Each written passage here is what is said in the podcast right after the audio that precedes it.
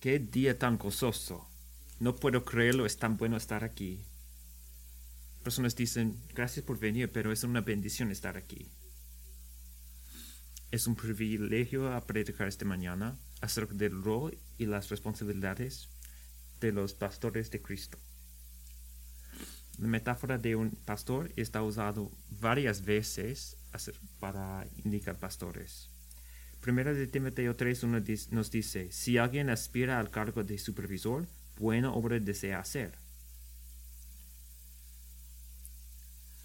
Estos tres hombres han escuchado la llamada a un, una obra noble, una buena obra.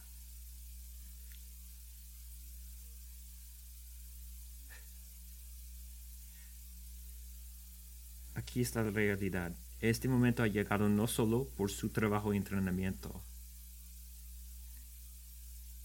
sino como resultado de la fidelidad continua y la participación de muchos. Primeramente, es un gozo, un alegría elogiar a los ancianos de Kingsway, Matthew, Chris y Josh Jr. Gracias por su fidelidad a lo largo de muchos años, por su firmeza y por su empleo y servidumbre en esta iglesia. Por su liderazgo piadoso, este ha hecho este día posible. Muchas gracias. Estoy tan agradecido.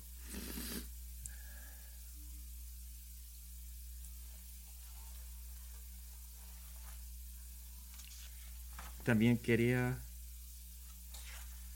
les felicito a ustedes.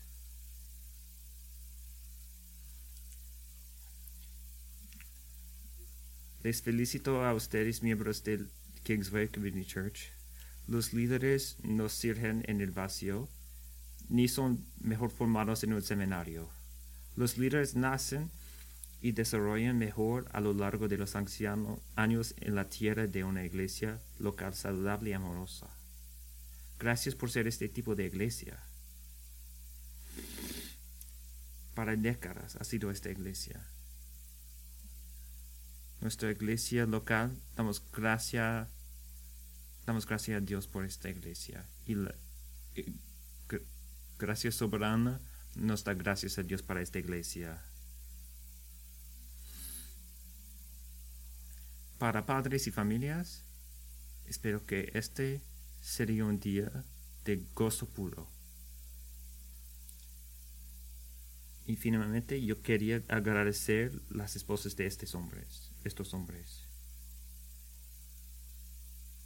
Mi esposa pensaba que va a casarse con una dentista, pero nuestro viaje cambió de dirección, de rumbo, cambió de rumbo.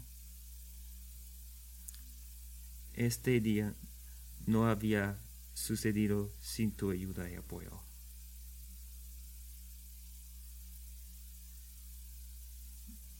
Estos hombres no estarían listos para ser pastores sin tu apoyo y su apoyo y, su ayuda a ellos. Gracias. Están al lado de estos hombres cuando escucharon la llamada de Dios. Porque esta llamada de verdad cambia las vidas de las esposas de los pastores. Sí, que experimenten alegría y pura, y pura alegría pura y placer de Dios. Este es un día solemne porque han respondido al llamado de liderar y cuidar a un pueblo que no es propio, sino al pueblo del Señor mismo. Esta es una llamada solemne. Esta es una responsabilidad impresionante. También es glorioso porque los líderes piadosos son regalos para la iglesia de Cristo y una expresión del amor y la fidelidad de Dios. Es un día glorioso. Voy a presentar brevemente tres responsabilidades y un rol general para los pastores de Cristo. Tres responsabilidades y un rol general. Tener cuidado, alimentar, Primero, los pastores son llamados a tener cuidado. Hechos 20, 28 dice, tengan cuidado de sí mismos y toda la congregación en medio de la cual el Espíritu Santo les ha hecho supervisores para pastorear la iglesia de Dios, la cual él compró con su propia sangre. Primero, debe cuidar para... Debe pastorear. Primero de Timoteo 4, 16 a 17. Ten cuidado de ti mismo y de la enseñanza, persevera en estas cosas, porque haciéndolo asegurarás la salvación tanto para ti mismo como para los que te escuchan.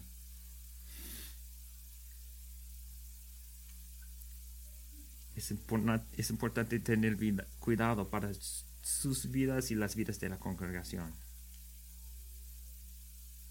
Hermanos, no duden en perseverar en este. Regularmente evalúa sus palabras, sus actividades, sus actitudes, sus prioridades a la luz de la palabra de Dios. Refleja, asesorar, arrepiente cuando está necesaria. Cuando está necesaria.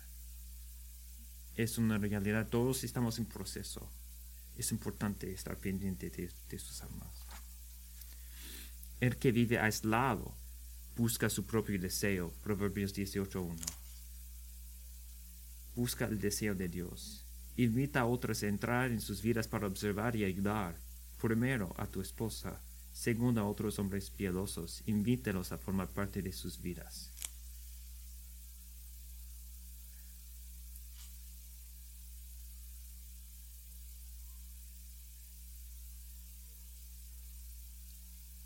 Así que ten cuidado para apartarte de la tentación, del pecado y de las trampas del diablo. Amar y servir al Señor con todo tu corazón, no cansarse ni desanimarte. Dar a los creyentes un ejemplo en el hablar, en la conducta, en el amor, en la fe y en la pureza. Ten cuidado de sus almas. El otro ten cuidado es cuida también de la iglesia, de todo el rebaño. Mi padre era un, dentista.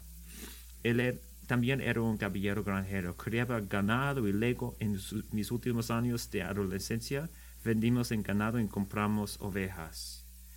Tenemos bastante ovejas, 180 a 200 ovejas que parían en invierno, 200 a 250 corderos así que a veces teníamos alrededor de 400 ovejas y corderos.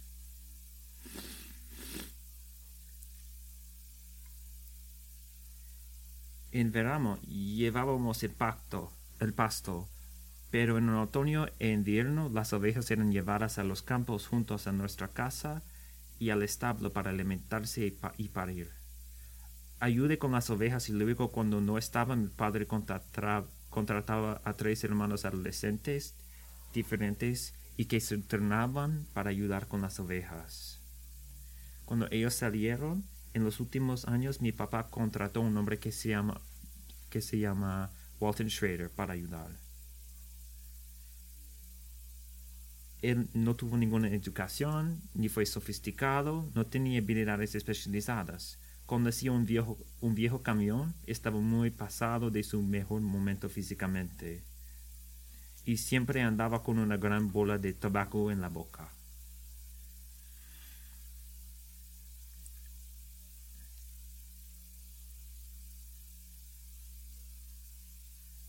Sí, fue un gran bola, gigante. No era solo un empleado, era un hombre que tenía el ojo de un pastor. Walton conocía las ovejas mejor que un erudito de Oxford. No solo conocía las ovejas, conocía sus ovejas. En un par de años conocía las ovejas de mi papá mejor que yo y mejor que mi papá. Cuando regresé a casa y formé una joven familia, mis hijos salían a hablar con Walton cuando venía a alimentar y revisar las ovejas.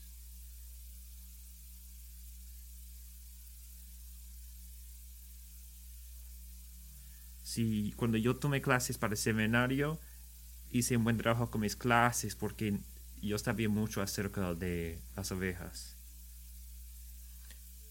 Por la universidad y entrenamiento y experiencia, yo ya sabía mucho acerca de las ovejas. Y Walton conocía bien nuestras ovejas. Yo edifico una casa en uno de los campos de las ovejas. Cuando regresé. Y Walton vino para chequear las ovejas cada día. Y mis hijos vendrían para pasar tiempo con Walton. Fue un poco difícil para escuchar lo que estaba diciendo con la bola de tabaco. Él estaba allí cuando estaba alimentando las ovejas. Él se levantó y observaban las ovejas. Y pensaba, ¿qué está haciendo Walton? Y están en las, los cerros comiendo por tiempo. Él conoció las iglesias como la palma de su mano.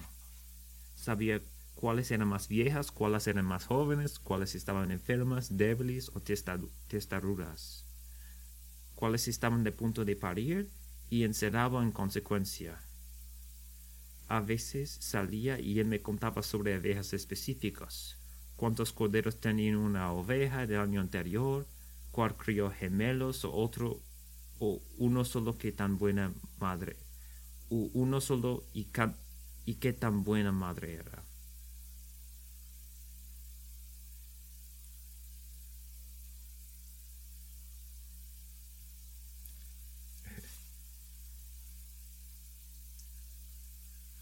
Él conoció todas las ovejas bien. Hermanos, estamos llamados a ser pastores que cuidan las ovejas del Señor.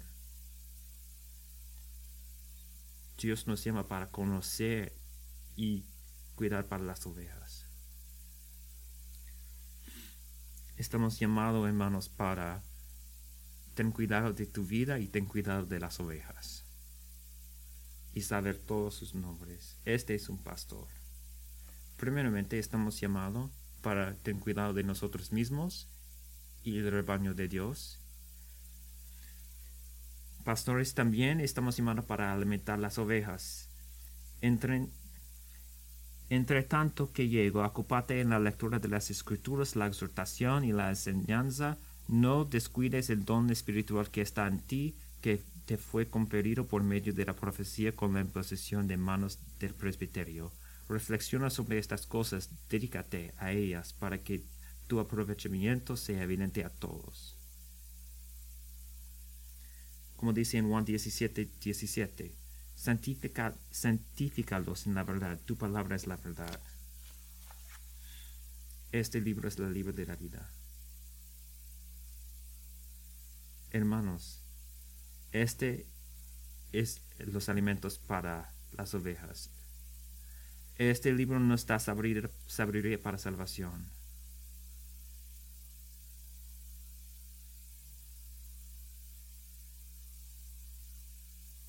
Será muchas obras que necesita hacer, muchas que hacerse. Pero necesita prestar atención y dedicar la palabra de Dios hay que poner mucho enfoque en la palabra de Dios para tu vida, pero principalmente para instruir y entrenar y alimentar el rebaño de Dios.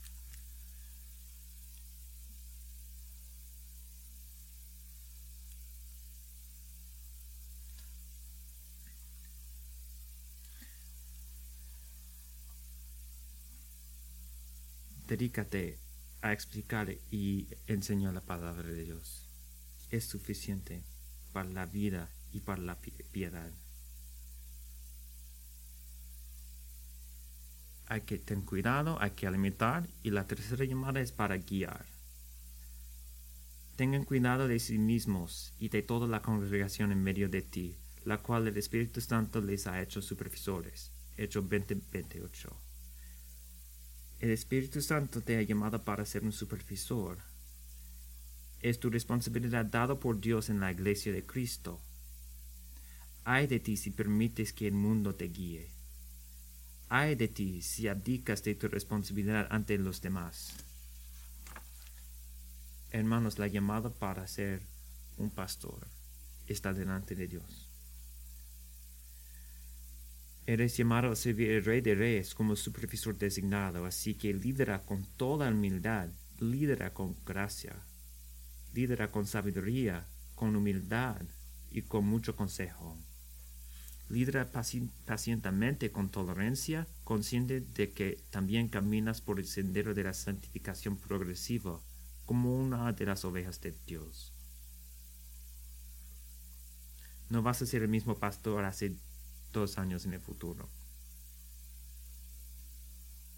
Somos iglesias, somos, somos ovejas de Dios. También es una llamada para proteger y guardar la iglesia confiada a tu cuidado.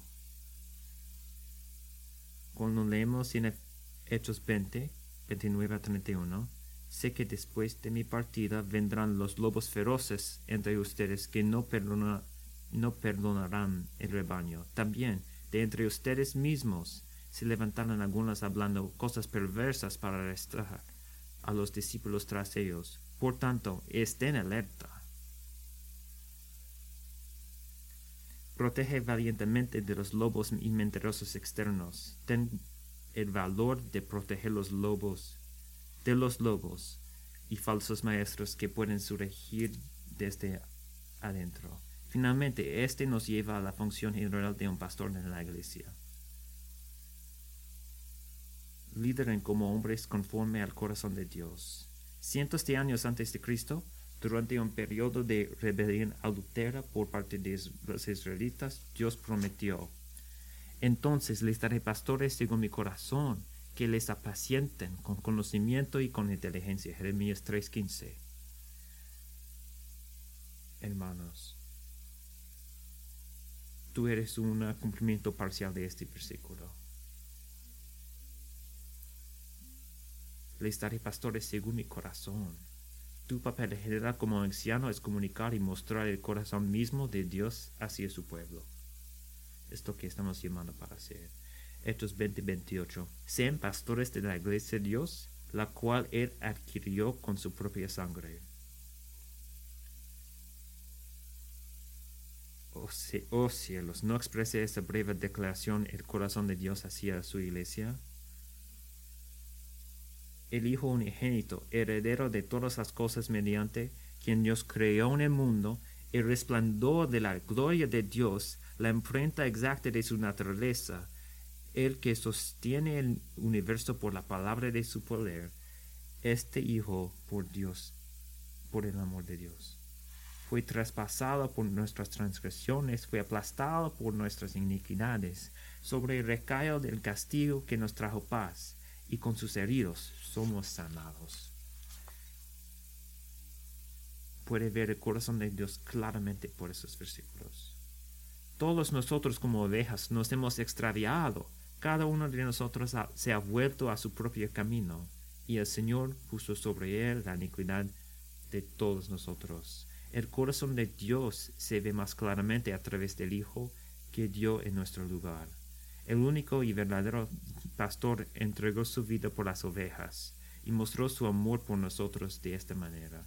Mientras aún éramos pecadores, el buen pastor murió por nosotros. Él proclamamos, ¿quién ha visto al Hijo? Ha visto el Padre.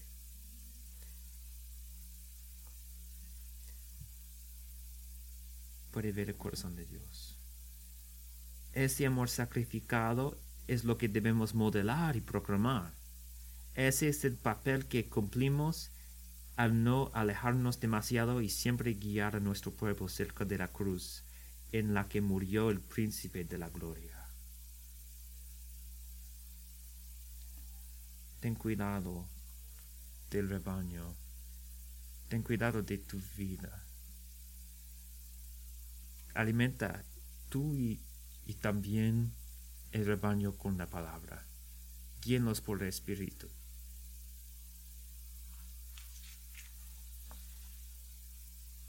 Y que Dios bendiga su ministerio abundamente.